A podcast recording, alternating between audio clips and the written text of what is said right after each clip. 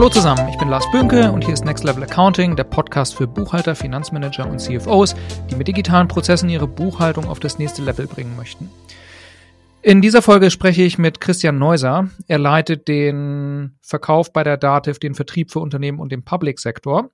Und der Grund ist, wir haben vor kurzem eine umfangreiche Seite über die Nutzung von Dativ Unternehmen Online ähm, veröffentlicht, weil wir immer wieder sehen, dass viele Unternehmen Online doch falsch benutzen oder nicht richtig. Oder es gibt Funktionen, die eigentlich total offensichtlich wären aus unserer Sicht, die sollte man doch benutzen, ähm, weil die einen absoluten Mehrwert liefern, aber viele benutzen die nicht. Und ich habe mich in dieser Folge mit Christian darüber unterhalten, was das so für Mythen sind oder für Fehlanwendungen, die er auch häufig sieht, denn er macht ja eben den Unternehmensvertrieb und hat häufig auch mit Selbstbuchern zu tun. Und das war ganz aufschlussreich. Also viel Spaß beim Hören. Vielleicht mal aus deiner Perspektive. Was sind denn so, ne? Du hattest ja gesagt im Eingangsgespräch, du machst ja ähm, auch Beratung von Selbstbuchern. Genau, also äh, ich verantworte bei uns den Vertrieb für die Zielgruppen Unternehmen und Public Sector und da zu einem ganz großen Teil natürlich das äh, Selbstbucher- und Selbstabrechnergeschäft. Und äh, dementsprechend ist es bei uns so, dass wir vor allen Dingen mit Unternehmen online in Berührung kommen, wenn es äh, um selbstbuchende Mandanten geht, äh, nicht unbedingt um die Kollaborationslösung. Das ist bei uns häufig eher aus den Kanzleien heraus induziert. Und ähm, nachdem Unternehmen online ja ein Produkt ist, was du klassischerweise in so einer 1 zu N ähm, Formaten äh, vorstellst, äh, sind wir dann eher bei den größeren Selbstbuchenden aktiv, bei denen wir dann aber sehr, sehr gerne auch ähm, Unternehmen online respektive Belege online einrichten, wenn wir denn diejenigen sind, die die Software einrichten. Ja, und was sind so Dinge, die du immer wieder beobachtest, bei denen du dir vielleicht immer denkst, okay, das sollte doch jetzt mittlerweile eigentlich jeder mal wissen oder ach, schon wieder irgendwie hier falsch gemacht? Ja, mittlerweile ist ein sehr, sehr gutes Stichwort. Also äh, Unternehmen online gibt's ja mittlerweile schon seit äh, über 20 Jahren. Äh, Einführung äh, irgendwann mit Pilotphase Ende der 90er. Das war eine Zeit, äh, da bin ich gerade aufs Gymnasium gekommen. Und ähm, manche Mythen haben sich wirklich über die Jahre hinweg immer, äh, immer noch gehalten und verfestigt. Ähm, ganz großes Thema ist da beispielsweise das Thema Speicherkosten. Ähm, viele erinnern sich noch aus der Historie heraus, äh, da gab es über viele Jahre hinweg ein Preismodell, ähm, wo man relativ schnell aus dem Freivolumen herausgekommen ist und dementsprechend dann zusätzliches Volumen beim Speichern ähm, ja die Datev-Rechnung in die Höhe getrieben hat. Ähm, das haben wir vor einiger Zeit bereits umgestellt mit dem neuen Preissystem. Es sind jetzt also einige Gigabyte von vornherein schon im Preis enthalten. Und ähm, wenn man die Grenze dann überschreitet, ist es dann ein Euro pro Gigabyte pro Monat. Dementsprechend gibt es da auch nicht mehr die Notwendigkeit, in furchtbar niedriger Auflösung in Schwarz-Weiß zu scannen ähm, und im Endeffekt dann Belege online äh, zu haben, die man nicht mehr entziffern kann, nicht mehr lesen kann, äh, dann hat man am Ende auch für die OCR-Erkennung nichts gewonnen. Es gab ja mal, wenn ich mich richtig erinnere, auch die Empfehlung, immer als TIFF zu scannen, ne? Ist das noch so? Nein, nicht unbedingt. Also TIFF muss nicht unbedingt sein. Ähm, du kannst äh, auch mit anderen Formaten scannen. Das ist durchaus ein Stück weit auch aus dieser alten Diskussion äh, geschuldet. Aber ähm, auch da, es gibt äh, nach wie vor ähm, Empfehlungen ähm, auf unseren äh, Hilfeseiten zu Unternehmen online ähm, zur äh, Größe, zum Format, ähm, zur Auflösung. Äh, das ist immer eine gute Maßgabe, sich daran zu ähm, orientieren. Die Scanner sind natürlich auch über die Zeit ähm, etwas äh, leistungsfähiger geworden, wobei man ganz ehrlich sagen muss, ähm, wenn du noch selbst scannen musst, ist eigentlich jeder haushaltsübliche Scanner äh, in der Lage, die Qualität zu liefern, die du für Unternehmen online brauchst. Also auch dort ähm, gab es äh, in meiner Beraterpraxis vor einigen Jahren immer noch regelmäßig Fragen, welchen Scanner empfiehlt denn die DATEV dazu? Äh, wobei ich da ganz ehrlich sagen muss, äh, da muss man nicht auf bestimmte Modelle setzen. Ähm, da ist jeder marktübliche Scanner in der Lage, die Daten vernünftig zu liefern. Und wenn du dann, okay, und Unternehmen kommen dann an und sagen, ah, Speicherkosten, wie ist das denn so? Überlegen sich Unternehmen dann so merkwürdige Prozesse, um die dann zu senken? Also werden Sachen nochmal dann schwarz-weiß extra nochmal extra eingescannt oder was sind so Sachen, die man dann beobachten kann? Ja, das ist der Klassiker eigentlich. Schwarz-weiß zu scannen, in niedriger Auflösung zu scannen. Ähm, das sind dann definitiv Klassiker, äh, die man beobachtet. Auf der anderen Seite, äh, um zu den Mythen vielleicht mal eine kleine Anekdote zu ergänzen. Ich hatte auch mal einen Fall, wo es eine Beschwerde gab über eine exorbitant hohe Data Datev-Rechnung, ähm, wo wirklich absurd hohe Speichermengen ähm, irgendwo im Rechenzentrum berechnet worden sind. Und als man dann genauer hingeschaut hat, hat man dann festgestellt, da hat sich ein Kanzleimitarbeiter gedacht, Mensch, Unternehmen online sicherer als bei der Datev können die Daten ja nicht liegen und hat da seine private Fotosammlung hochgeladen, mehrere Gigabyte. Das war dann äh, ein dreistelliger Rechnungsbetrag für den einen Mandant und hatte sich dann aber auch relativ schnell geklärt. Und wurde dem das in Rechnung gestellt, dem Mitarbeiter, oder konnte man das dann aus Kulanz In dem konkreten Fall konnten wir das dann ausräumen. Also da waren wir dann doch so kulant, dass wir den Fehler äh, dann nicht äh, auf Kosten der Kanzlei haben äh, uns bezahlen lassen. Genau. Ja, was ich mich schon frage, ist jetzt, ich habe meine Ausbildung 2009 gemacht und da hatte ich auch mhm. ein Unternehmen-Online-Mandat. Das war noch die alte, ganz alte blaue Oberfläche. Es war so ein E-Commerce und Online-Handel. Und mhm. dann wurde es irgendwie immer so ein bisschen mehr. Und ich sehe schon, wenn ich mal so zurückdenke, vor vier Jahren, zum Beispiel die Vertriebsdemos oder so, die wir hatten, wenn wir mit neuen Interessenten gesprochen haben, da war zum Beispiel Unternehmen Online häufig noch nicht im Einsatz. So, und heute ist Unternehmen Online schon häufig im Einsatz. Also man, ich finde, man sieht schon eine Entwicklung, ganz klar, aber gewisse Dinge halten sich dann eben doch hartnäckig. Und hast du eine Theorie, woran das liegt oder welchen Hebel man da eigentlich angehen müsste, damit sowas ausgeräumt wird? Also wenn ich da ein bisschen äh, weiter ansetzen darf, ist es für mich ähm, gerade bei Unternehmen online so dieser klassische Consumption Gap. Ähm, das heißt, du Du führst eine Softwarelösung ein und du hast einen gewissen Wissensstand.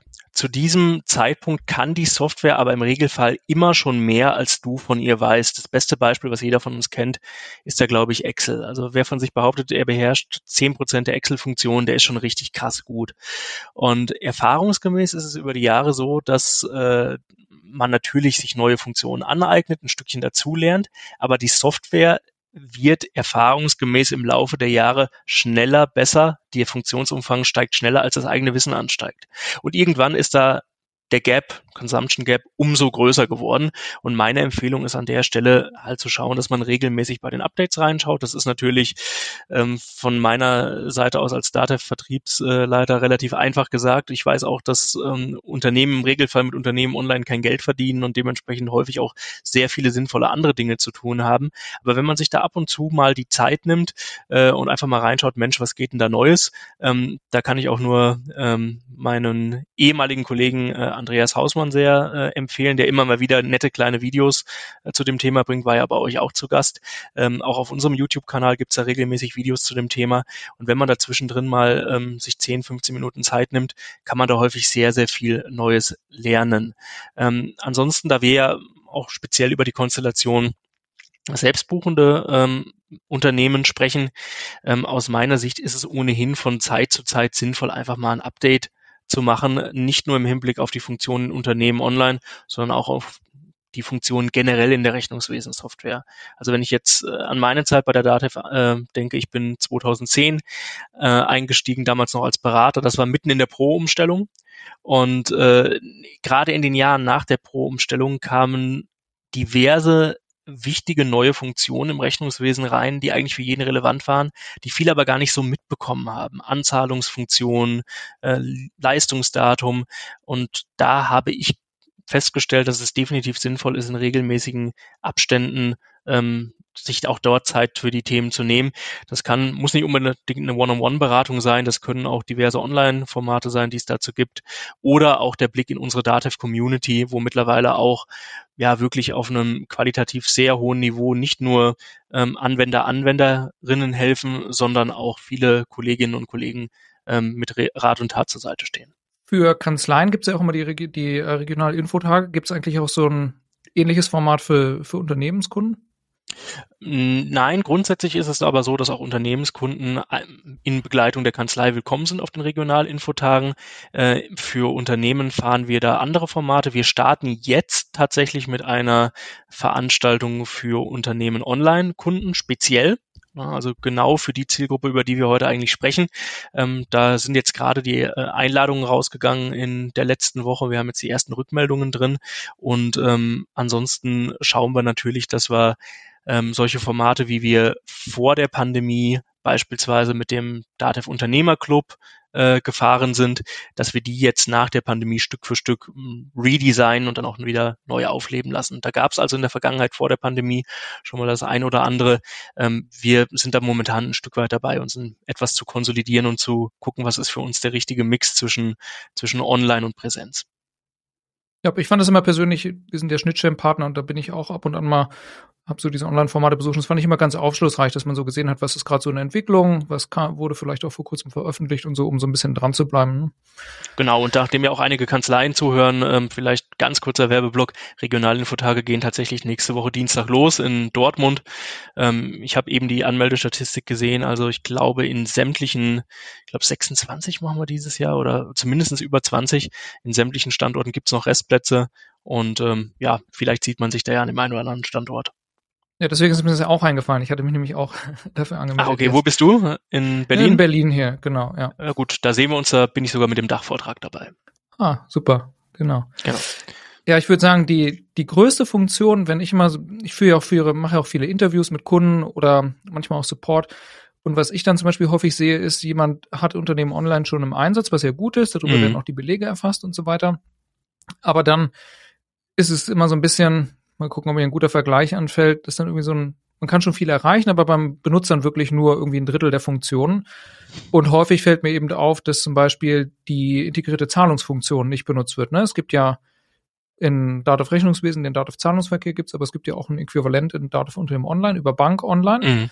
Und ich würde sagen, das ist aus meiner Sicht eigentlich was, das macht am allermeisten Sinn. Wenn man die Belege sowieso schon digital erfasst hat, dann wird die IBAN meinetwegen ausgelesen und dann mir das überwiesen werden muss. Dann noch im, danach halt dann einfach noch die Zahlung auszulösen. Das ist ja dann nur noch ein kleiner Schritt.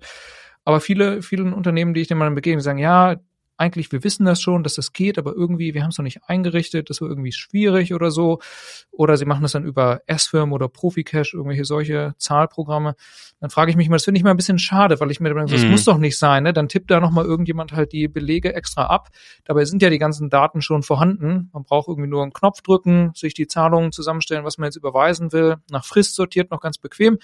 Und dann verknüpft man einmal sein Bankkonto und Bank online über EBIX, ne, wenn man das sogar braucht, oder halt über ähm, Fin-API und dann kann man es halt wegschicken, wegüberweisen. Hm? Absolut. Und das Ganze funktioniert sogar arbeitsteilig. Ne? Im Prinzip ähm, kannst du es äh, ja auch so gestalten, dass äh, die Accounting-Abteilung ähm, die Zahlungen vorbereitet und die Leitungsebene kann von unterwegs aus die Zahlungen freigeben. Auch das ist ja möglich ähm, über Unternehmen online, ist eine Funktion, die absolut im Bauch ist. Da steht auch so ein bisschen diesem Mythos gegenüber, dass ähm, Unternehmen online nur etwas für Kollaborationsszenarien wäre oder nur etwas, wovon der Steuerberater profitiert. Oder von mir aus auch dem Mythos, dass es nur ein Belegspeicher wäre. Es gibt zahlreiche Zusatzfunktionen, die ebenfalls Sinn machen können. Du hast jetzt gerade mit der Bank äh, eine ganz wichtige Funktion genannt. Aus meiner eigenen Erfahrung heraus, ich komme aus dem Handwerksunternehmen, mein Vater führt ein Elektrikerunternehmen in der dritten Generation. Da habe ich während meines Studiums ähm, das Büro so ein Stückchen mitgemacht, ähm, damals noch komplett analog, also Buchhaltung im amerikanischen Journal, äh, Lohnabrechnung mit Lohnstreifen. Irgendwann haben wir dann äh, digitalisiert und ähm, die Listen, die wir damals händisch geführt haben, ne? Kontoauszug, Rechnungsliste, abgehakt, wer hat bezahlt, wer hat noch nicht bezahlt, das kannst du ja weitestgehend ähm, automatisieren, dadurch, dass du auch eine direkte Verbindung herstellen kannst in Unternehmen online. Also eine sehr unterschätzte Funktion, das sagst du absolut ähm, richtig.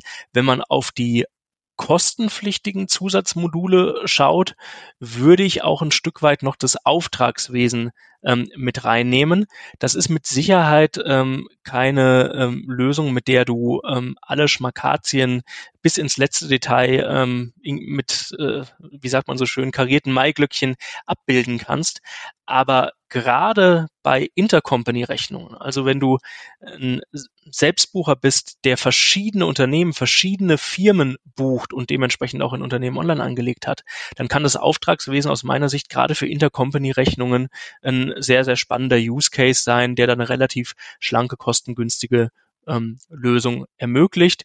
Das ist so neben der eben schon erwähnten Zahlungsfreigabe von unterwegs für mich ähm, ja eine der meist unterschätzten Nebenfunktionen von Duo. Benutzen viele Unternehmen, mit denen du zu tun hast, auch die, die große Faktura-Lösung? Also Dativ Auftragswesen hast du, glaube ich, auch, ne? Tatsächlich Oder meintest du das jetzt sogar schon? Nee, ich meinte Auftragswesen, Auftragswesen Online. Online. Mhm. Auftragswesen ja. Online, beziehungsweise jetzt Auftragswesen äh, Next. Äh, die, das Große haben wir natürlich auch in einer gewissen äh, Stückzahl im Markt, ähm, wobei ähm, da muss man immer schauen, was sind die Anforderungen und für solche äh, kleinen Use Cases wie die, äh, wie Intercompany-Rechnungen, äh, da reicht aus meinem, meiner Sicht das Zusatzmodul für Duo vollkommen aus. Hast du eine These, warum so weil aus meiner Sicht, das ist ja irgendwie so naheliegend, ne? Das, was du schon gesagt hast, klar, man könnte jetzt irgendwie so den Eindruck bekommen, dass man vielleicht Unternehmen online primär einführt für den Steuerberater, damit man dem eben die Unterlagen gut zur Verfügung stellt. Stimmt ja irgendwie auch, irgendwie müssen die Unterlagen ja natürlich dahin kommen, ne?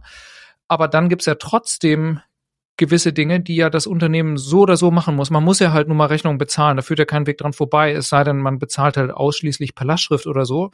Dann handelt man sich irgendwie andere Probleme ein, dass dann ständig Belege fehlen oder so, ne? Mhm. Ähm, und deswegen denke ich mir, das, also das ist ja irgendwie naheliegend. Hast du eine Idee oder eine These, warum trotzdem das so, so also ich würde sagen, es ist mhm. schon häufig nicht im Einsatz. Bei vielen Kunden, die ich sehe, ist es dann irgendwie, läuft es noch nebenher, ne? Oder die exportieren dann so eine SEPA XML-Datei vielleicht sogar schon das Unternehmen online, importieren die aber nochmal extra irgendwo und dann denke ich mir so, okay, kann man so machen, aber richtig sinnvoll ist es nicht vielleicht. Also ich, ich würde sogar noch so weit gehen und sagen, über 50 Prozent äh, derjenigen, die äh, die Software im Einsatz haben, gerade als selbstbuchendes Unternehmen, kennen den Funktionsumfang und die Möglichkeiten nicht. Und ähm, das ist äh, auf der einen Seite natürlich auch für uns immer wieder ein Ansporn, äh, uns neue Taktiken zu überlegen, das Wissen da an die Kunden heranzubringen und äh, den Nutzungsgrad einfach zu erhöhen ja, weil wir sagen, da ist noch jede Menge Potenzial in den Lösungen drin, nicht nur in den Zusatzmodulen, die damit äh, verbunden sind. Ähm, ich meine, über solche Themen wie äh, Liquiditätsmonitor oder äh, EAU äh, haben wir jetzt noch gar nicht gesprochen, sondern einfach um das, was im Standardumfang Unternehmen online dabei ist. Wenn wir jetzt äh, über die Möglichkeit zum Zahlen sprechen, wenn wir über die Möglichkeit äh, sprechen, auch Kasse zu führen, ähm, da wissen viele einfach noch nicht Bescheid. Das ist auf der einen Seite für uns eine Herausforderung, wenn du ähm, mich fragst, woran liegt es auf Unternehmensseite, dann ist es meiner Erfahrung nach häufig so, dass das äh, Themen sind, die schon bei der Einführung nicht richtig erschlossen werden, weil man beispielsweise als selbstbuchendes Unternehmen ja Unternehmen online halt mal mit eingerichtet bekommen hat, ne, damit die Belege halt rübergehen und vielleicht auch noch ein Belegspeicher da ist. Ähm, aber es ist unter Umständen nicht die Zeit darauf verwendet worden, die Themen dann halt noch mitzuschulen. Und deswegen legen wir, wenn wir diejenigen sind, die einführen, muss natürlich dazu sagen, dass nicht jeder äh, Selbstbucher, der mit unserer Lösung startet, auch direkt von der DATEV eingerichtet wird. Das ist nach wie vor so, dass, ähm, dass es auch Menschen gibt, die das mit ähm, ja, IT-Systemhäusern gemeinsam machen, dass es Menschen gibt, ähm, die vielleicht mal vorher in der Kanzlei gearbeitet haben und sagen, okay, ich hole mir das okay vom Steuerberater äh, und dann mache ich selbst. Und da stellen wir schon fest, dass da irgendwann eine größere Lücke klafft, dass der Funktionsumfang nicht komplett genutzt wird. Aus meiner Sicht den maximalen Effizienzgewinn aus Duo holst du dann raus, wenn du auch die Möglichkeiten der Software nutzt. Das heißt, du solltest dir Gedanken machen, macht es Sinn für mich den Zahlungsverkehr darüber abzubilden?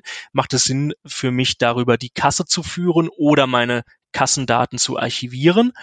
Und auch macht es Sinn, eines der Zusatzmodule zu nutzen. So, und dann ist auch der nächste ganz, ganz wichtige Punkt, ähm, dass man sich dann Gedanken darüber macht, Mensch, welche Bearbeitungsform will ich eigentlich nutzen? Nutze ich die Standardbearbeitungsform? Nutze ich die erweiterte Bearbeitungsform? Und welche Implikationen hat das auf meine Prozesse dann später im Rechnungswesen? Auch da erlebe ich immer wieder, dass ja einfach die Prozesse ähm, nicht so gelebt werden, wie es eigentlich die Bearbeitungsform ermöglichen würde, dass man dann ohne Not Dinge doppelt tut oder vielleicht auch sogar falsch tut, ähm, die bei einer entsprechenden äh, Schulung so nicht vorkommen würden. Dementsprechend ist meine Empfehlung, wenn man schon der Meinung ist, okay, ich führe Datev inklusive Unternehmen online jetzt einfach mal selbst ein. Ich kenne das, ich habe vielleicht, nehmen wir mal, also äh, Lars, am Beispiel deiner Biografie, ich habe jetzt mal eine Ausbildung gemacht, habe dann vielleicht irgendwo äh, drei Jahre in einem Unternehmen mit einer ganz anderen Software gearbeitet, dann nochmal drei Jahre was anderes gemacht und jetzt komme ich nach sechs, sieben Jahren zurück und Datev, das kriege ich schon hin.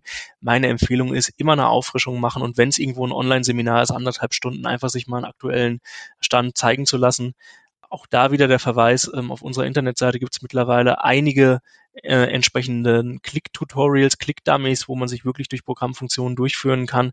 Und da lohnt es sich wirklich zu Beginn mal genauer drauf zu schauen, wenn man schon nicht mit einem Berater gemeinsam einführt. Wen siehst du denn da in der Pflicht, eigentlich so, sich die Informationen zu besorgen? Ist das die Dativ, der Steuerberater, oder muss man das, sollte man das als Unternehmen selber machen? Alle? Du, mein Anspruch ähm, in meiner Rolle und auch von unserem Selbstverständnis her wollen wir natürlich als, als DATEV nicht nur dem steuerberatenden Berufsstand, sondern auch dem Mittelstand in Deutschland, dem Public Sector helfen, Zeit fürs Wesentliche zu haben. Ne? Wir wollen mit dem Versprechen rausgehen, dass wir sagen, okay, wir kümmern uns darum, dass äh, die Payroll vernünftig läuft, dass das Accounting vernünftig läuft, dass es rechtssicher ist, dass ihr gesetzlich aktuell seid, dass äh, die Datensicherheit äh, geliefert ist, dass die Usability geliefert ist und wir halten euch damit den Rücken frei für euer Kerngeschäft. Natürlich, auch das ist ein äh, Spruch, den ich hier und da mal, äh, mal loswerde, Unsere Software ist natürlich so intuitiv und selbsterklärend wie das deutsche Sozialversicherungs- und Steuerrecht.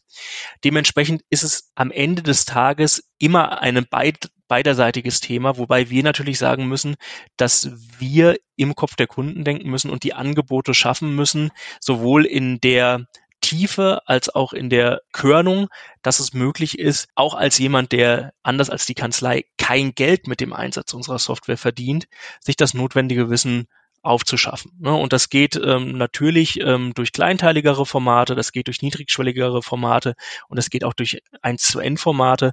Wir arbeiten ähm, in letzter Zeit ähm, sehr stark mit dem Thema Webinare. Also wir gucken uns ähm, bestimmte Teilprozesse an, schauen, dass wir dann unsere ähm, Kundinnen und Kunden dazu einladen, um dort einfach ja, den Nutzungsgrad der verschiedenen Funktionen von Duo zu erhöhen. Das ist eine Strategie, die wir da fahren. Ähm, da ist aber sicherlich auch ähm, der Prozess nie abgeschlossen. Äh, gerade bei der momentanen Weiterentwicklung von Duo ist das ein Thema, wo wir dauerhaft dranbleiben müssen. Ja, Stichwort Bearbeitungsform. Ich würde sagen, den wahrscheinlich den häufigsten Fehler im Zusammenhang mit der Bearbeitungsform, den ich immer sehe, ist, dass zum Beispiel jemand in der Standardform arbeitet, mhm. aber hunderte Eingangsrechnungen hat, also jetzt kein kleines Mandat ist wirklich 500 oder sogar bis zu 1000, die kommen auch manchmal dann durch irgendein Vorsystem, werden die angeliefert. Die Bearbeitungsform ist dann Standard und in Dativ Rechnungswesen ist ja das Pendant dann digitale Belege buchen. Das kann man sich, ähm, wer das jetzt nicht kennt, kann man sich so vorstellen wie so eine Art digitaler Pendelordner buchstäblich. Ne? Die Belege werden nacheinander angezeigt, man klickt sich durch, die Buchungsmaske ist dann schon vorausgefüllt mit so ein paar OCR-Angaben, dann kann man halt Beleg für Beleg buchen. Ähm, aber man kann jetzt keine Massenbelege buchen. Und dann denke ich mir immer so, warum tut man sich das denn an? Man hat da 800 Belege, die irgendwie ankommen, schon mit strukturierten Daten. Dann klickt man sich durch jeden Beleg trotzdem nochmal durch und bestätigt den. Und was wahrscheinlich man eigentlich machen müsste, man müsste die Bearbeitungsform auf erweitert stellen. Stattdessen müsste man dann Buchungsstapel bereitstellen, die man dann wie aus der RZ Bank Info, das kennen die meisten wahrscheinlich, dann importiert. Kann man auch Lerndateien anlegen. Ähm, nur halt dann für Rechnungseingänge, nicht für Bank. Und dann kann man eben sicherlich einen großen Anteil auch automatisch buchen. Aber das wissen halt einfach viele nicht. Ne? Dann sehe ich immer, mhm. oder die, oder dann gibt es so ein Mismatch zwischen Bearbeitungsform ist erweitert, aber dann wird trotzdem noch mit digitale Belege buchen gearbeitet oder andersrum. Oder es kommen dann irgendwie Daten über den Rechnungsdatenservice, aber die Bearbeitungsform ist noch Standard und produziert dann die ganze Zeit ähm, Fehler, die aber ignoriert werden. das passt dann immer nicht so richtig zusammen. Und dann gibt's halt so zwei, drei Kniffe, die man dann kurz einmal zeigen muss. Dann macht doch das so. Hier stellt doch mal ähm, stattdessen lieber hier die Stapel bereiten Unternehmen online und dann hier geht ihr über Buchungsvorschläge bearbeiten und dann zack, bam, und dann kriegen manchmal die Kunden ganz große Augen, mhm. wenn die dann sehen, was auch möglich ist. Und das finde ich dann immer so schade, weil die dann wirklich halt teilweise manchmal jahrelang so gearbeitet haben. Ne? Absolut. Ähm, sich dann also, da durchgemüht haben. Ja. Also du hast es gerade wunderbar anschaulich gemacht, da bleibt mir inhaltlich eigentlich fast gar nichts zu ergänzen, außer außer nur das, das zu unterstreichen und zu sagen, diejenigen, die jetzt gerade hier zuhören und äh, das noch so gemacht haben, also ich glaube, wer sich da wirklich die Zeit nimmt, sich das einfach mal 10, 15 Minuten anzuschauen, was es da für Möglichkeiten gibt und dann gegebenenfalls das gerade zu ziehen, der wird genau diesen Effekt spüren, den du gerade gesagt hast. Da wird man sich denken, Mensch, was habe ich denn die letzten Jahre gemacht? Weil da kannst du richtig Zeit verschenken. Da macht's halt auch keinen Spaß, wenn du dich durch 800 Belegbilder durchklicken musst, die du nach unserem Tipp eben auch in nicht in Schwarz-Weiß und mit einer annehmbaren ähm, Auflösung gescannt hast, ne, dann hast du auch die entsprechenden Ladezeiten unter Umständen ähm, dahinter, ähm, dann wirst du dich richtig ärgern. Also auch da Bearbeitungsform und die Prozesse entsprechend der Bearbeitungsform im Buchen ist ein ganz, ganz großes Thema, wo es sich wirklich lohnt, sich mit damit nochmal zu beschäftigen. Ähm, das ist mit Sicherheit der Punkt, wo über die Gesamtheit der Anwender ähm, die meiste Zeit einzusparen wäre. Habt ihr da intern so Auswertungen, wie viele zum Beispiel in der Standardform arbeiten, wie viele in der erweiterten? Ja, also da gibt's bei uns intern, ähm, intern äh, Auswertungen, das können wir über unsere Programmstatistik äh, schon äh, sehen. Ähm, dementsprechend monitoren wir das natürlich und ähm, gucken halt bei uns auch in der Ausbildung unserer Berater, dass wir da einen ganz, ganz großen Fokus drauf legen, dass da wirklich zu der Form beraten wird, die dann das Optimum für den Kunden im Nachgang liefert, weil, wie du es richtig gesagt hast, damit steht und fällt, ob du mit Duo einen Effizienzgewinn hast oder das Thema zu einem Ärgernis wird. Was würdest du denn sagen, für wen ist denn die Standardform gut geeignet und für wen die erweiterte? Sollte man als Selbstbucher immer die erweiterte nehmen oder gibt es auch Fälle, wo die Standardform auch Sinn macht? Also wenn du sehr wenige Belege im Monat hast, ähm, wenig mit Vorsystemen arbeitest, ne, da gibt's ja durchaus auch Konstellationen, ähm, wo du halt äh, ja wenige Rechnungen äh, im Eingang und Ausgang hast, dann kann das aus meiner Sicht noch sinnvoll sein. Zum ganz überwiegenden Anteil würde ich persönlich aber als selbstbuchendes Unternehmen zur erweiterten Form tendieren. Also es ist für mich, ähm, wenn du dementsprechend die Prozesse ähm, ja dir dir so angeschaut hast, ist es aus meiner Sicht immer die sinnvollere Art und Weise zu arbeiten. Ähm, wirklich nur bei geringem Volumen würde ich persönlich, aber das ist auch ein Stück weit Geschmackssache, auf Standard gehen. Ähm, kommt auch ein bisschen äh, auf das Laufzeitverhalten an, kommt auch ein bisschen darauf an, wie, ähm, wie du einscannst, was da für dich okay ist. Wenn du ohnehin nur Schwarz-Weiß-Rechnungen bekommst, die aber äh, gestochen scharf sind, dann kann das unter Umständen auch bei einer höheren Anzahl von Belegen Sinn machen. Aber ähm, wenn ich jetzt beispielsweise an solche Fälle wie meinen Vater äh, denke, der irgendwo als Handwerker keine Ahnung, 50 Ausgangsrechnungen im, im äh, Monat hat und äh, 20 Eingangsrechnungen. Ähm, bei 20 Eingangsrechnungen, da macht erweitert nicht unbedingt Sinn. Ähm, der geht ganz normal über Standard und ist damit auch glücklich. Ja, nee, genau, so hätte ich es wahrscheinlich auch zusammengefasst. Wenn man strukturierte Daten irgendwie schon importiert aus Vorsystemen, dann geht's ja sowieso nicht ohne erweitert. Sonst kriegt man immer Fehlermeldungen. Absolut richtig. Ähm, weil der dann ja. versucht, die Periode auszufüllen, genau. Genau, ich glaube, es lohnt sich auch immer dann, wenn man viele wiederkehrende Rechnungen hat, die häufig auch gleich gebucht werden, wenn man die dann eben als Buchungsvorschlag übergibt, einfach aufgrund der Lerndatei, weil man das dann halt wegautomatisieren kann. Ne? Das hängt natürlich dann sicherlich von der Branche ab und wie da das Buchungsverhältnis oder so, aber das ist das, dann lohnt sich das, denke ich schon. Absolut, ne? das sagst du vollkommen richtig. Wenn du viele ähnliche Sachverhalte hast, die dann äh, teilweise mit Dauerrechnungen reingehen, dann macht es auf jeden Fall Sinn, da über erweitert zu gehen und da die Möglichkeiten der Lerndatei äh, zu nutzen und auch der ähm, ja des des lernenden Systems. Ein nächstes Hindernis, was dann auch damit zusammenhängt, ist dann, dann empfehle ich zum Beispiel, hey, sag mal, ihr macht ja hier noch irgendwie in der Standardform oder so, ihr solltet das auf jeden Fall mal umstellen auf die erweiterte. Ihr könnt hier oben rechts eine Einstellung, Bearbeitungsform könnt ihr es umstellen und dann hat aber die Person, die da halt am Machen ist, nicht die notwendigen Rechte, um das zu machen, ne? Oder mhm. kennt sich auch nicht aus oder hat dann vielleicht auch nicht genügend Selbstsicherheit, um dann einfach, ähm, vielleicht hat sie sogar die Rechte, aber fühlt sich nicht sicher genug, um das dann einfach äh, umzustellen. Und dann sagen die mal, okay, müssen wir mal mit unserem äh, steuerlichen Berater sprechen, dass die das irgendwie umstellen. Und dann ähm, manchmal geht das ganz zügig, wenn das eine Kanzlei ist, die kompetent ist und vielleicht intern sogar eine Person hat, die dafür wirklich verantwortlich ist, solche Änderungen dann halt vorzunehmen. Und häufig bleibt es aber stecken. Ne? Also dann mhm. melden die sich nicht wieder oder so, oder die Kanzlei ist dann auch so ein bisschen unsicher. Und ähm, das wissen wahrscheinlich die meisten nicht. Es gibt ähm, ja die Rechteverwaltung online, kann man dann über Unternehmen online verschiedene Zugangsmedien, Smart Logins und so weiter administrieren mit verschiedenen Rechten. Und man kann sich ja durchaus auch von seiner Kanzlei äh, Zusatzrechte geben lassen. Das Recht nennt sich Standortadministrator, so dass man dann seine eigene Unterberaternummer dann administrieren kann. Ne? Dann kann man sogar im Dativ Shop für neue Mitarbeiter halt selber Smart Logins bestellen, muss man nicht immer in die Kanzlei schreiben und dann kann man denen auch selber direkt Rechte geben oder auch wegnehmen und so weiter. Und ich finde ja, wenn man ein großes Unternehmen ist, Selbstbucher und intern sogar halt vielleicht eine Finanzabteilung hat mit drei, vier, fünf Mitarbeitern und auch vielleicht äh, eine gewisse Fluktuation, so dass auch regelmäßig neue Smart Logins oder Authentifizierungsmedium bestellt werden müssen, dann denke ich mir mal, lasst euch doch das Standortadministratorrecht geben und lernt, das selber zu machen, damit, den, damit man nicht immer dieses ähm, Hin und Zurück hat in der Kommunikation mit der Kanzlei. Aber das sehe ich wirklich selten. Ne? Also häufig, ich würde sagen, der Standard ist dann eher noch, nee, wir müssen uns bei der Kanzlei melden. Oder manchmal hört man dann auch, die Kanzlei sieht das dann nicht so gerne, dass der Mann das dann halt selber administriert, was ich auch wahrscheinlich nachvollziehen kann, wenn man nicht gut mhm. ähm, mit dem Programm umgehen kann, kann man ja auch Dinge einfach falsch administrieren. Ne? Aber ja, das ist, das sehe ich wirklich selten, dass jemand dann so weit ist und das dann alles selber auf seiner Seite administriert, sondern da sieht man stattdessen immer eine Kanzlei und dann verzögert sich das alles oder die Kanzlei weiß ja manchmal auch nicht genau, wie es geht und dann bleibt es immer stecken und dann gibt es doch keinen mhm. Fortschritt. Oder Szenario, du hast noch einen dritten Player mit drin, weil man äh, gewisse Teile des Prozesses dann äh, ausgesourced hat an ein Systemhaus. Ähm, auch die Konstellation gibt's ja, dann geht's dann teilweise auch mal über Bande. Ähm, von daher vollkommen richtiger Punkt, den du da gena äh, gerade genannt hast. Da empfehle ich, in den Dialog zu gehen. Ähm, wenn man es natürlich bei der Einrichtung direkt bedenken kann, umso besser. Standort-Admin-Rechte, dann kannst du in, im Nachgang das Thema verwalten. Und gerade bei größeren selbstbuchenden Unternehmen ähm, mit einer eigenen IT-Abteilung, mit ähm, einer entsprechenden Buchhaltungsabteilung mit drei oder vier Menschen oder mehr, ähm, da macht es definitiv Sinn, dass man das äh, Thema mit seinem steuerlichen Berater klärt und dann gegebenenfalls sich darauf einigt, diese Rechte zu vergeben. Sollte man einfach offen drüber sprechen, ähm, gegebenenfalls ist das ja dann auch nochmal eine Gelegenheit, in den Dialog zu gehen mit dem Berater, der im Regelfall ja häufiger Unternehmen online schon mal eingerichtet und administriert hat, um dort vielleicht auch nochmal ein kleines Update zu kriegen, was denn überhaupt möglich ist über die Rechteverwaltung online.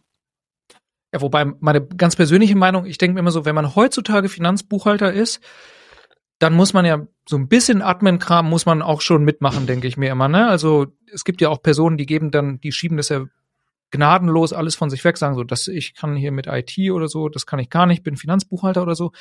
Aber da denke ich mir persönlich immer, so ist die Welt ja heute nicht mehr. Ne? Also ein bisschen Kompetenz irgendwie, wie man die Programme einrichtet und benutzt und so sollte man ja schon aufbauen. Ähm, aus einem ganz aus einem eigenen Interesse, damit man einfach selber vorankommt und nicht ständig halt stecken bleibt und dann irgendwie andere involvieren muss, die dann ja auch manchmal keine Zeit haben oder so, ne? Und das würde mich ja verrückt machen, persönlich, wenn ich das machen müsste, ne? Das kann ich absolut nachvollziehen, wobei ich muss da, äh, ich muss da jetzt schmunzeln, weil ich habe erst vor kurzem auf LinkedIn eine Stellenanzeige gesehen, wo ein Buchhalter oder eine Buchhalterin gesucht wurde und äh, da stand äh, als eine der wichtigsten Skills drin, äh, muss gut sein im Word und Excel und äh, irgendwann dann drei Punkte weiter unten stand dann ein ähm, ein entsprechendes Softwareprogramm in der Buchhaltung, was eingesetzt wurde. Das war dann auch äh, wichtig, aber Hauptsache Word und Excel müssen laufen. Und dementsprechend, ähm, nicht umsonst gibt's ja Ausbildungen hin zum Buchhaltroniker oder ähnliches. Ähm, das ist, äh, glaube ich, äh, eine Entwicklung, die, die nicht mehr aufzuhalten ist. Du brauchst heute als Buchhalter genauso wie du es im Übrigen auch äh, im Bereich Payroll brauchst, eine gewisse Grundkenntnis über ähm, die IT, die dahinter liegt, über Rechtekonzepte, ähm, auch ähm, über Hilfe zur Selbsthilfe. Ähm, und wenn du da stehen bleibst, äh, glaube ich, hast du nicht mehr die Konstellation, äh, wie du sie vielleicht mal vor ähm, einigen Jahrzehnten hattest, dass man gesagt hat, okay, ich muss mich halt ähm, rechtlich auf dem aktuellen Stand halten, aber die nächsten 15 Jahre ändert sich da nicht, nicht groß was. Ähm, die Veränderungsgeschwindigkeit ist immer größer. Ähm, wenn ich jetzt daran denke, dass wir ja in ganz, ganz vielen Stellen vor dem Wechsel von On-Premise-Produkten in die Cloud-Welt stecken, ähm, damit auch wieder neue Herausforderungen, neue, ähm, neue Handhabung, neue Interfaces haben, ähm, dann zeigt das, glaube ich, sehr anschaulich, dass man sich nicht erlauben kann, ähm, in, irgend, in irgendeiner Art und Weise dort stehen zu bleiben. Ja, das stimmt. Also wenn ich nochmal für mich persönlich so zusammenfasse, es gibt, glaube ich, in Unternehmen Online so ein paar Funktionen, die ich einfach persönlich nicht missen würde. Ich habe ja, ich mache ja selber noch die FIBU für so ein anderes Unternehmen nebenher. Da benutze ich auch Unternehmen online dann jeden Tag. Ich überlege gerade mal, eine Sache ist mir noch eingefallen in Bezug auf Zahlungen. Das ist nämlich die Tatsache, dass unser Steuerberater unsere Gehaltszahlung über Unternehmen online bereitstellt, die ich dann halt einfach dort wegüberweise. Also da mhm. wird nicht irgendwie per E-Mail eine SEPA XML-Datei geschickt oder man muss die dann irgendwie dann aus der Überweisungsvorlage irgendwie übernehmen, sondern der Steuerberater rechnet das halt ab, ähm, und dann loggen wir uns einfach ein. Im Bank Online sieht man dann eben 20 neue Gehaltszahlungen und dann schickt man die halt weg. Ne? Und allein mhm. deswegen würde ich das wahrscheinlich schon benutzen. Ne? Ich meine, dass ja. man dann zusätzlich seine eigenen Rechnungen noch überweist, ist dann, glaube ich, nur noch ein kleiner Schritt. Aber allein schon wegen diesen Gehaltszahlungen, dass die da einfach so automatisiert bereit ähm, werden können, finde ich super. Ja, absoluter Mehrwert, ne? Da hast du definitiv recht. Ja, und ich überlege gerade, letztens wurde ja auch so ein neues Zusatzmodul veröffentlicht, die Personaldaten online, heißt es, glaube ich. Genau. Und dass man dann auch äh, Mitarbeiter dort selber anlegen kann, auch seine Sofortmeldung machen kann, ähm, wenn man so ein EAU. Gastrounternehmen ist oder so, ne? Genau. Genau, Sofortmeldung kannst du machen. Die EAU geht damit. Also auch gerade im Hinblick auf äh, Personal ist da jetzt einiges äh, nochmal passiert. Ähm, was äh, die Digitalisierung dann auch im Bereich HR unterstützen kann. Ähm, gerade bei den etwas kleineren Unternehmen, das sind häufig auch die Kollaborationsszenarien, also eigentlich eher Auftragsbuchhaltung oder Auftragsabrechner. Ähm, da hast du ja häufig nicht so diese Trennung zwischen Lohnbuchhaltung und Accounting, sondern du hast vielleicht einen Mitarbeiter auf dem Büro oder eine Mitarbeiterin. Und da ist es natürlich cool, dass du solche Dinge über dasselbe Interface abwickeln kannst. Also von meiner Seite aus ein absoluter Mehrwert, der jetzt entstanden ist.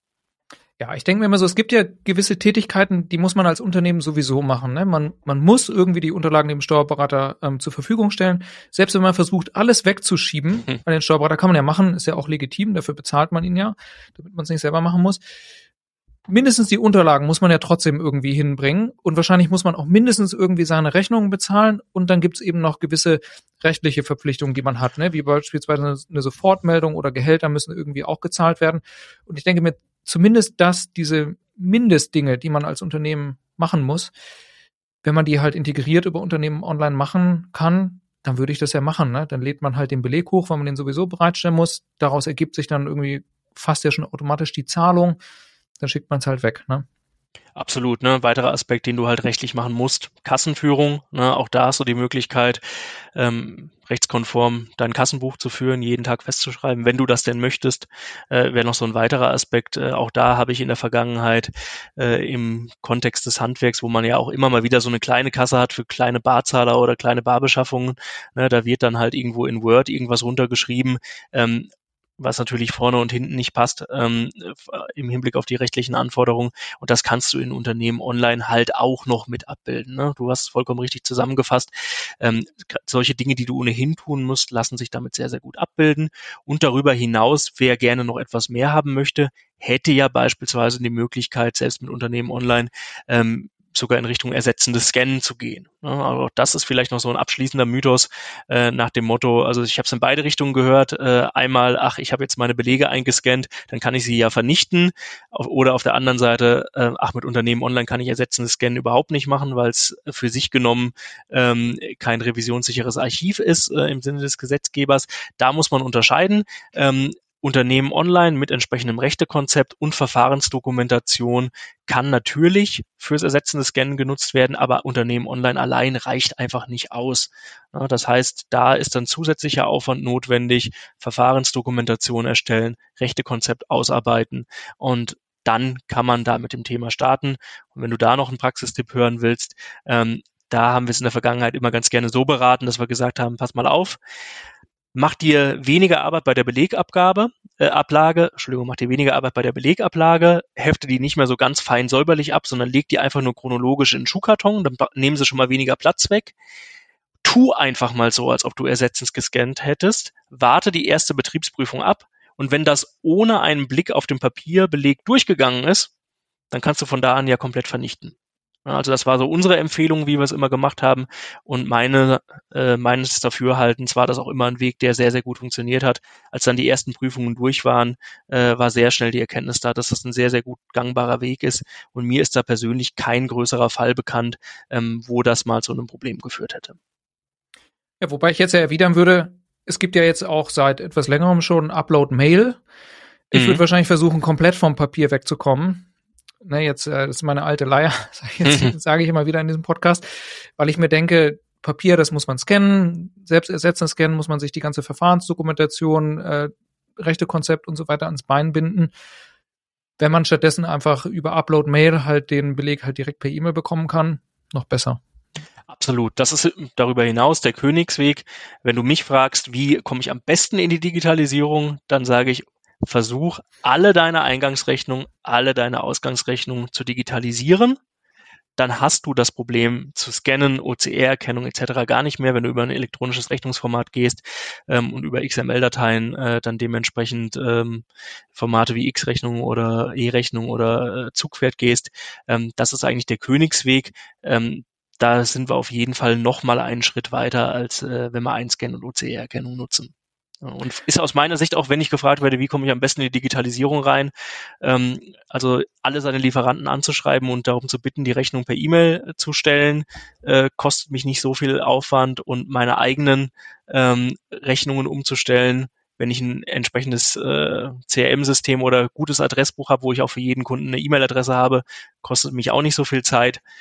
Ist natürlich ein bisschen auch die Frage, wie sieht meine Kundenstruktur aus, äh, wenn ich beispielsweise Handwerker bin, der ähm, häufig auch für ähm, ja, ältere Mitbürgerinnen unterwegs ist, wo man da vielleicht sagt, okay, ich habe jetzt für ähm, ein Rentner-Ehepaar, äh, keine Ahnung, das Badezimmer behindertengerecht umgebaut und äh, die sind halt 82 und haben keinen PC, dann ist es vielleicht ein bisschen was anderes. Aber ähm, selbst da gibt es natürlich Chancen, bei ganz, ganz vielen anderen Kunden über den elektronischen Weg zu gehen und damit ja am langen Ende sogar auch noch Geld zu sparen, ne, in Form von, von Porto, Papier, äh, entsprechenden äh, Kosten, die du halt hast. Dementsprechend eigentlich eine, ein sehr schneller Win-Win. Das ist eine Sache, die ich wirklich noch nicht verstanden habe, warum ne, als, okay, ob man jetzt Eingangsrechnung als Papier bekommt oder so, das ist sicherlich aufwendig, muss man den anschreiben, dann müssen die es per E-Mail schicken und so weiter. Okay, ne, kann man jetzt machen oder auch nicht. Aber zumindest in meinem eigenen Interesse würde ich doch versuchen, Ausgangsrechnung eigentlich nur noch per E-Mail zu verschicken, allein schon um das Porto, die Frankierkosten und so weiter zu sparen ich weiß nicht, wie ist das so? Würdest du sagen, dass viele Unternehmenskunden trotzdem noch Papier machen, weil sich die Kunden das wünschen? Weil es kostet ja faktisch, äh, und der Porto wird ja immer teurer, ne? Es wird ja nicht günstiger. Du, ich glaube, das ist tatsächlich äh, eine gewisse Di Digitalisierungsskepsis, die wir nach wie vor in vielen Stell an vielen Stellen in der Gesellschaft haben. Wenn du dir die ganz großen anschaust, also ganz ehrlich, äh, wie lange ist es jetzt her, dass die Telekommunikationsanbieter gesagt haben, ey, die Rechnung gibt's jetzt nur noch elektronisch und ansonsten kostet es halt teilweise 10 Euro im Monat extra Gebühr. Das ist jetzt schon einige Jahre her. Und trotzdem höre ich gerade im Mittelstand und bei den kleineren Unternehmen immer noch diese Argumente, meine Kunden wollen das nicht. Und wie eben schon mal gesagt, da gibt es sicherlich Szenarien, wo es sinnvoll ist, auch noch Papier ergänzend zu machen. Aber im Wesentlichen, ähm, glaube ich, ist da eine sehr, sehr große Chance, äh, wo, wo man eigentlich einfach nur mal anfangen muss. Also das ist häufig das Thema, was einfach hinten runterkippt, weil man sagt, okay, da, ja, geht ja schnell, das schiebe ich jetzt mal ein Stückchen nach hinten. Eigentlich müsste man es konsequent angehen und äh, das ist immer, wie gesagt, für mich so eines der Key Takeaways, äh, Key Takeaways, wenn ich irgendwo mal versuche äh, oder gefragt werde, wie starte ich in die Digitalisierung, sage ich halt immer genau das. Ausgangsrechnung digitalisieren mit einem entsprechenden Auftragswesen oder Faktura-Programm. Das kann heute jedes gängige System auf dem Markt und ähm, das ist eigentlich für jeden offenkundig, ähm, dass du da hm, nicht nur Prozesskosten, sondern auch echte Kosten massiv mit einsparen kannst. Also äh, hast es eben gesagt, Porto, Briefe, Toner, alles Mögliche, was du da hast, äh, die ganze Lauferei äh, zum Drucker zurück, hin und her, zur Poststelle, das Ganze wegzubringen, ähm, lange Rede, kurzer Sinn, äh, ist es eigentlich so offenkundig, dass es immer wieder so ein Thema ist, wo ich mir denke, Mensch, warum machen es nicht alle? Aber auch da äh, ein kleiner Insight. Wir haben vor zwei Jahren mal eine ganz interessante Befragung gemacht, wo wir ähm, mit ja, ungefähr 500 Entscheidern gesprochen haben in deutschen äh, KMUs, ähm, Einstellung zum Thema Digitalisierung. Und äh, rausgekommen sind sogenannte Einstellungscluster, wo wir so fünf Personas äh, herausgefunden haben. Und es gibt tatsächlich den klassischen Digitalisierungsverweigerer, der sagt, lass mich mit solchen Themen in Ruhe. Ich habe irgendwann mal gelernt, wie ich das machen sollte äh, und wenn es in der Meisterschule vor 25 Jahren war und ich mache das, lass mich mit Digitalisierung in Ruhe. Und dieser Einstellungscluster war nach unseren Befragungsergebnissen ungefähr 12 Prozent der deutschen KMUs also fast 400.000 Unternehmen in Deutschland, die sagen auf Entscheiderebene, lass mich mit Digitalisierung in Ruhe, ich will damit nichts zu tun haben. Und das ist wahrscheinlich eine Erklärung dafür, ähm, warum so viele Unternehmen das noch nicht tun. Eine andere Erklärung könnte auch sein, äh, dass nach den letzten Zahlen, die ich gehört habe, ja immer noch 20 Prozent aller Unternehmen in Deutschland ihre Rechnung mit Word oder Excel schreiben. Das ist nicht GOBD-konform. das ist absolut nicht GOBD-konform. Und da kriegst du eine, eine richtige E-Rechnung natürlich auch nicht raus. Da kriegst du vielleicht noch eine PDF-Rechnung raus, die du per E-Mail verschickst. Da sind wir wieder bei Folgeproblematiken. Ähm, aber das zeigt äh, ja, dass da noch jede Menge Arbeit vor uns allen, die wir in der Branche aktiv sind, liegt. Ja, Ausgangsrechnung. Das ist, ja, das ist wahrscheinlich der allererste Schritt, ne? Die hat man im Programm, die muss man übernehmen per Schnittstelle und dann Ganz wahrscheinlich genau. könnte man es so verbessern, indem man eine Lobbykampagne startet ähm, und die Faktura-Softwarehersteller angeht und sie darum bittet, ähm, den E-Mail-Versand zum Standard, zur Standardoption zu machen. Da muss man immer explizit sagen, wenn man doch Papier möchte oder so. Ne? Das würde wahrscheinlich schon helfen.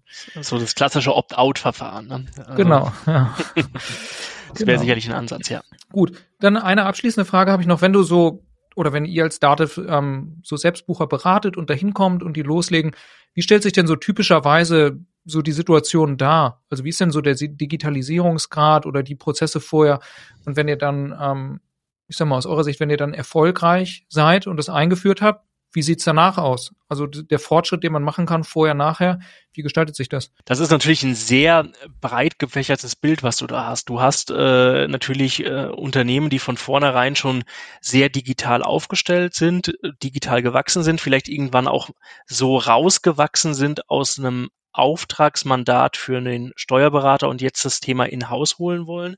Du hast Unternehmen, die äh, vom Mitbewerb kommen ähm, und du hast Unternehmen, ähm, die vorher irgendwie Auftragsbuchhaltung gemacht haben und jetzt selber buchen wollen, aber wo, die, wo du auf der grünen Wiese anfängst. Und ähm, für uns ist erstmal wichtig, um ein Gesamtbild äh, zu gewinnen, äh, dass wir grundsätzlich mit einer Vorstudie starten. Das ist bei uns die sogenannte Konzeptionsberatung. Je nach Größe des Unternehmens kann das mal einen Tag dauern, es kann auch mal drei oder vier Tage dauern, wenn es ein sehr großes Unternehmen ist. Und da schauen wir uns grundsätzlich erstmal alle Prozesse an, alle Schnittstellen an, alle vor- und nachgelagerten Systeme und schauen, wie kriegen wir eigentlich welche Daten rein in die Buchhaltung und kriegen, wie kriegen wir sie am Ende auch wieder raus.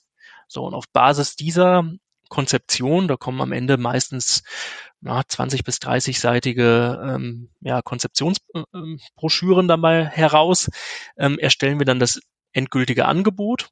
Dann können wir nämlich seriös abschätzen, wie viele Tage wir tatsächlich benötigen. A, um Schnittstellen ans Laufen zu kriegen, eventuell hier und da auch nochmal Customizing zu betreiben, ähm, Partner an Bord zu holen und zu guter Letzt dann halt auch, welche Mitarbeiter müssen wir wie stark schulen. So, und unser Ziel ist natürlich, dass wir am Ende der Einführung nicht nur ein lauffähiges System haben, das jetzt gerade so the bare minimum tun würde, sondern wir wollen natürlich den Kunden, die Kundin so schulen, dass er den für ihn relevanten Funktionsumfang der Lösung kennt. Ich sage bewusst für ihn relevant. Also unsere Software ist mächtig, kann alle Schmakazien des deutschen Steuer- und Handelsrechtes. Das brauche nicht jeder Anwender, ne, sondern die Anwenderinnen brauchen das, was sie in ihrer konkreten Branche benötigen. Der hat dann idealerweise Steuerungsinstrumente an der Hand, weil häufig selbstbuchende Unternehmen, die auf uns zukommen wollen, natürlich auch über unsere Kostenrechnung sprechen. Eventuell sprechen Sie auch über ein Partnerprodukt, wenn Sie da weitergehende Anforderungen haben.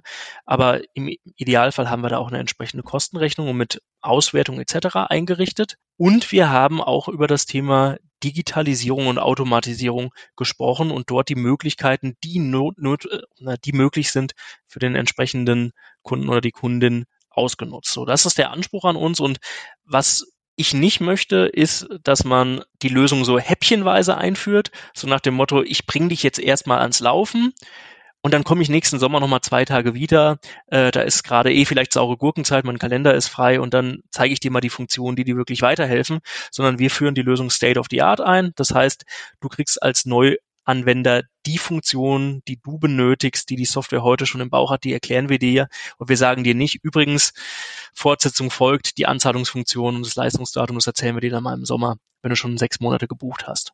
Also das ist so der Anspruch für mich. Mhm.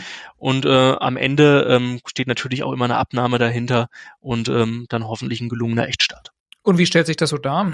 Sind die meisten, die dann anfangen, sind die schon irgendwie digital, kriegen schon viele Belege digital oder haben vielleicht sogar Unternehmen online auch schon im Einsatz und wollen dann das einfach verbessern?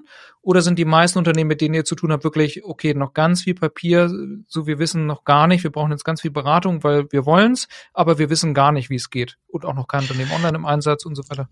Also ich drehe es mal um äh, komplett äh, digitalisierte ähm, Unternehmen, ähm, die gar kein Optimierungspotenzial mehr hätten, wenn wir äh, vorbeikommen, die erlebe ich sehr, sehr selten. Sondern meine Erfahrung ist eher, ähm, es hätte in der Vergangenheit schon digitalisiert werden können, wenn man sich damit auseinandergesetzt hätte, welche Möglichkeiten es gibt, welche Schnittstellen gibt es, welche Formate zum Datenaustausch gibt es. Ähm, ich erlebe es teilweise nach wie vor, dass man beispielsweise den Lohn von der DATEV in Einsatz hat, das Rechnungswesen von der DATEV im Einsatz hat und trotzdem äh, die Lohnbuchung manuell eintippt im Rechnungswesen, anstatt äh, sie einfach zu übernehmen. Ne, das sehe ich nach wie vor. Genauso das Thema ähm, Buchungen aus Vorsystemen, aus der Warenwirtschaft, aus der Faktura. Auch dort werden häufig die Schnittstellen, die möglich sind, nicht genutzt. Und ähm, also dass man da in einem Unternehmen keine Möglichkeit gehabt hätte, noch Prozesse zu optimieren. Ähm, und wenn es nur äh, beim elektronischen Bankbuchen ist habe ich eigentlich so gut wie nie erlebt. Also es ist immer was zu tun und ähm, da geht halt der Digitalisierungsgrad von 0 bis 90, sage ich jetzt mal so. Also da gibt's durchaus Unternehmen, die haben bislang noch so gearbeitet, ähm, auch kollaborativ mit dem Steuerberater, mit dem Papier, mit dem Papier äh, im, im Wäschekarton, äh, wie man auch vor 25 Jahren mit ihm zusammengearbeitet hätte. Es gibt auf der anderen Seite aber auch diejenigen, die schon top digital unterwegs sind. Da ist die äh, Spannbreite sehr groß, was aber auch für uns den Job so spannend macht. Bei uns kann es halt wirklich passieren, sowohl im Vertrieb als auch in der Beratung. Keine Ahnung, du bist, äh, du bist am Montag äh, in einer Kfz-Werkstatt, sitzt da äh, dem Geschäftsführer im Blaumann gegenüber äh, und am Dienstag bist du plötzlich im Verein Zwieren in der Privatbank äh, und äh, sprichst dort mit dem äh, CFO. Also die Bandbreite ist natürlich sehr hoch. Gut, bei 3,4 Millionen Unternehmen in Deutschland bleibt das nicht aus. Das macht aber auch den Job so reizvoll und so abwechslungsreich. Alle müssen Buchhaltung machen. Kommt keiner dran vorbei. Vom Kfz da kommt keiner dran vorbei. ja, da kommt keiner dran vorbei und um die Steuer am Ende sowieso nicht. Ja. Gut. Gibt's noch abschließend irgendwas, was du sagen willst? Nein, erst herzlichen Dank dafür, dass ich äh, zu Gast sein durfte. Hat mir großen Spaß gemacht, Lars, und ich freue mich dann auf ein persönliches Kennenlernen in Berlin auf dem Regionalinfotag. Also, zusammengefasst nochmal kann man sagen, Dinge, die sich noch hartnäckig halten, mittlerweile, obwohl Unternehmen Online nun schon so alt ist. Angefangen bei den Speicherkosten. Es war mal so, dass Speicherkosten wirklich teuer waren und man musste dann eben im TIFF-Format in Schwarz-Weiß mit niedriger Auflösung scannen, damit man ähm, auf die zehn Jahre der Archivierung, die man dann ja doch brauchte, das nicht zu sehr ausreizt, weil man dann eben für jeden extra Gigabyte, den man brauchte, halt bezahlen musste. Mittlerweile ist es so, dass man 10 Gigabyte ähm, inklusive hat. Das nennt sich MyDativ Mandantenspeicherung, glaube ich. Ähm, ich werde nochmal einen Link in die Show Notes packen. Und es ist auch so, das ist eine Sache, die wir in dem Podcast nicht gesagt haben, für jeden Euro der Dativ-Rechnung, ähm, den man selber hat, ne, gerade wenn man Selbstbucher hat, gibt es ja häufig, dass man dann ein genutzte äh, MICMAC heißt das, man dann ein mitgliedsgebundene Mandantennummer, glaube ich. Naja, auf jeden Fall kriegt man seine Rechnung von der Dativ selber. Und für jeden Euro, den man dann dort in dieser Rechnung hat, bekommt man eben auch Speichervolumen angerechnet. Ne? Also das ist nicht mehr so. Man kann mittlerweile die Telekom-Rechnung als PDF in voller Farbe direkt einfach abspeichern und es fliegt dann, dann später nicht um die Ohren. Und selbst, ich habe ja gesagt, ich buche auch selber noch bei einem eigenen Unternehmen. Ähm, wir sind über die 10 Gigabyte schon drüber gekommen, aber das sind ein paar Euro im Monat, die sich da ansammeln. Also das ist absolut überschaubar. Und wenn man es dann wirklich gar nicht möchte, kann man ja auch das elfte Jahr dann irgendwann löschen. Würde ich persönlich natürlich nicht empfehlen, weil man ja auch die Archivfunktion, man möchte ja auch noch drauf zugreifen. Aber man könnte es theoretisch machen. Dann Viele Funktionen werden nicht genutzt in Unternehmen online, angefangen sicherlich beim Zahlungsverkehr. Also wenn man die Belege schon hochlädt und digital erfasst, dann ist sicherlich der nächste Schritt einfach über Bank online noch eben die Zahlungen schnell mit wegzuschicken, denn die muss man ja eh machen.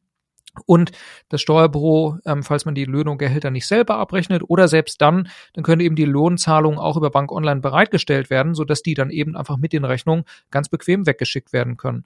Und Ne, wir hatten kurz angesprochen, es gibt auch so ein paar Zusatzmodule für Personalthemen, ähm, die kann man zusätzlich noch nutzen. Ne? Wenn man in der Gastro ist, man muss Sofortmeldungen machen, das kann man darüber machen. Oder grundsätzlich, wenn man Mitarbeiterstammdaten anlegen möchte über Personaldaten online, da kann man auch den Mitarbeitern einen Personalstammdatenfragebogen zuschicken, den sie dann online ausfüllen. Dann kann die Kanzlei eben die Daten auch direkt digital übernehmen. Also da gibt es schon viele Sachen, die einfach sinnvoll sind, weil das Prozesse sind, die man sowieso hat. Ne? Wenn neue Mitarbeiter anfangen, dann müssen eben die Personaldaten erfasst werden und die kriegen dann irgendwann auch Gehalt. Das muss halt irgendwie überwiesen werden.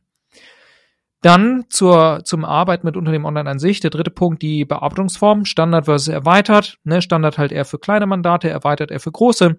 Und da gibt's dann einfach häufig diesen Mismatch zwischen den Schnittstellen, wie kommen die Daten rein, der Bearbeitungsform in Unternehmen online und wie man das Ganze dann verbucht. Und die Faustregel ist im Grunde, wenn man einfach nur PDF-Daten über den Belegbilder-Service schickt, das kann man mit der Standardform machen und dann bucht man weiter in Datenrechnungswesen über digitale Belege buchen, wie ein digitaler Pendelordner. Man klickt sich dann durch, Beleg für Beleg. Und ähm, die Buchungszeile ist dann schon vorausgefüllt mit den OCRs und dann kann man das alles wegspeichern. Dem gegenübergestellt eben die erweiterte Form, ähm, wenn man den wenn man Vorsysteme nutzt, die Daten über den Rechnungsdatenservice 1.0 anliefern. Das geht nicht mit der Standardform, weil da einfach gewisse Felder erwartet werden, wie zum Beispiel die Periode, die gibt's in der Standardform nicht. Das führt dann immer zu Fehlern. Die kann man zwar ignorieren, empfiehlt sich aber nicht, denn wenn man strukturierte Daten aus Vorsystemen bekommt, die dann direkt dort weggespeichert werden, dann kann man im nächsten Schritt einfach einen Buchungsstapel exportieren aus Dativ Unternehmen Online an Dativ Rechnungswesen und diesen Buchungsstapel kann man dann importieren, genauso wie RZ Bank Info auch. Und der große Vorteil ist eben, dass vollständige Buchungsvorschläge direkt automatisch gebucht werden können. Und wenn sie nicht vollständig sind, aber zum Beispiel Daten wie der Geschäftspartner ähm, vorhanden sind, dann kann man einfach eine Lerndatei anlegen. Dann kann man solche Sachen in Zukunft auch automatisch buchen. Ne? Und je nachdem, wie viele solcher wiederkehrenden Lieferanten man eben hat, kann man dann ähm, eine unterschiedlich hohe Automatisierungsquote erreichen.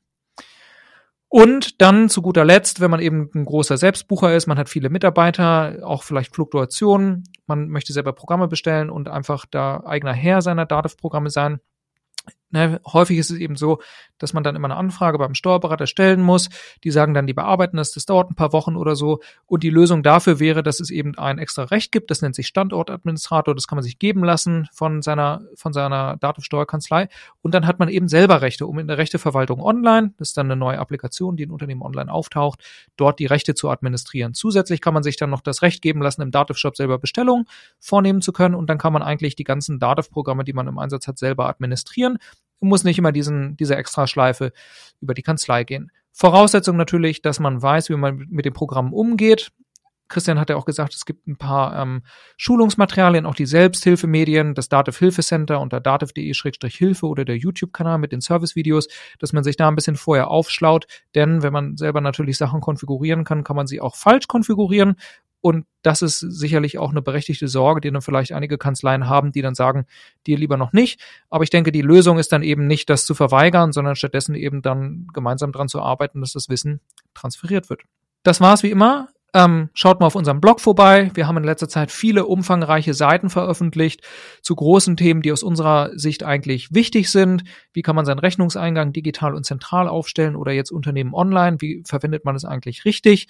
Mit vielen Infografiken, auch kleinen Videos.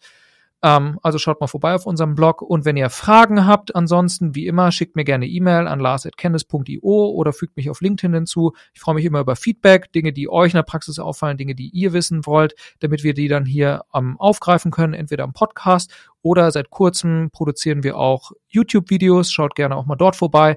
Deswegen, wir sind immer interessiert an Themen, Fragestellungen und so, damit wir die hier bearbeiten können, damit wir euch weiterbringen. Danke fürs Zuhören und bis bald.